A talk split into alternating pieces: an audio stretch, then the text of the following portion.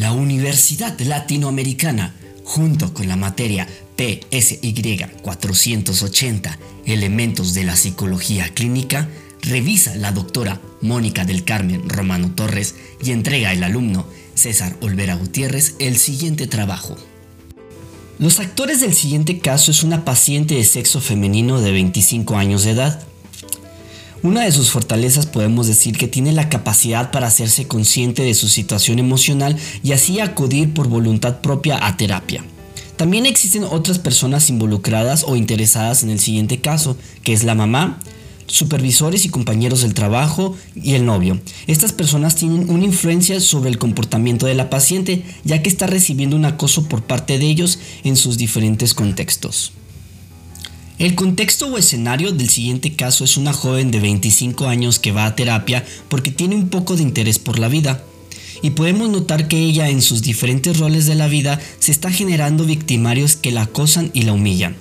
Aparte que no ha podido terminar dos de las licenciaturas que inició a estudiar y en su trabajo recibe un sueldo muy justo, donde más de la mitad de su ingreso se lo gasta en el traslado de su casa al trabajo y del trabajo a su casa.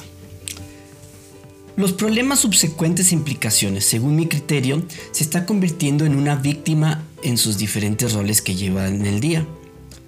Eh, es una paciente que puede o tiene implicaciones que se puede empezar a manifestarse preocupada con momentos de angustia e intranquilidad, puede desarrollar cuadros depresivos, puede empezar a tener una actitud de sumisión en situaciones que para ella serán incontrolables, podrá tener un comportamiento de introversión y timidez, puede empezar a manifestar dificultades para relacionarse y confiar en otras personas, y en cuestiones fisiológicas podrá manifestar dolores de estómago, cabeza y náuseas. Incluso podría tener disturbios de sueño. El, siguiente problema planteado se puede prevenir. Es un problema que se puede trabajar para lograr prevenir alguna de estas consecuencias, logrando así que la paciente logre observar su comportamiento.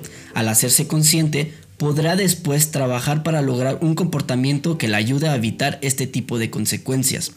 Definitivamente es un problema que requiere de una evaluación para poder determinar el tipo de tratamiento que necesitará. Para el siguiente caso, la propuesta de solución es muy importante poder establecer mediante una evaluación unos puntos que son fundamentales e indagar el significado de la violencia para la víctima, para así poder entender el impacto que ésta tiene en la paciente y determinar la intensidad, ya sea leve, moderada, grave, de la afectación. Para poder diagnosticar la violencia, las manifestaciones emocionales corresponden a un evento real que las provoca. Esto nos va a ayudar a diferenciar entre algunos trastornos que ha dejado la violencia crónica que ha vivido la paciente, para el diagnóstico de la posible depresión habrá que entender los datos clínicos que arrojan los estudios, ya que la paciente ha sido expuesta a esta violencia y sería necesario observar si este síntoma responde a un evento real y si el mismo llegara a desaparecer, estos datos clínicos también desaparecerían con este evento como intervención y por la manifestación de un perfil de víctima, considero como propuesta una intervención de psicoterapia de grupo. Esto con la idea de juntar a otros pacientes para poder elevar sus recursos psicológicos y así mejorar su autocuidado, sobre todo en el área emocional y cognitiva. También es necesario que la paciente pueda recobrar su confianza en sus percepciones y juicio, ayudándola a aumentar sus habilidades de afrontamiento, interrelación y recuperando de esta manera sus redes de apoyo. Esta le ayudaría a reconstruir su autoestima y así podrá recuperar el control de su vida.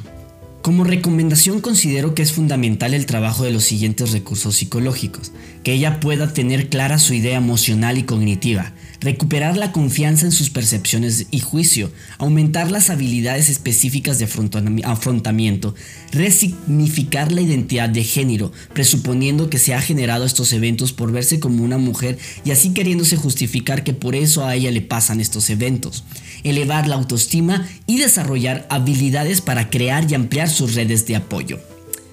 La manera en como yo relaciono el aprendizaje que obtuve al realizar este análisis de caso es que durante Estas cinco semanas hemos estado viendo los elementos principales de la psicología clínica. Esto me dio las bases para poder entender el caso y la manera en la que la paciente estaba manifestando sus síntomas.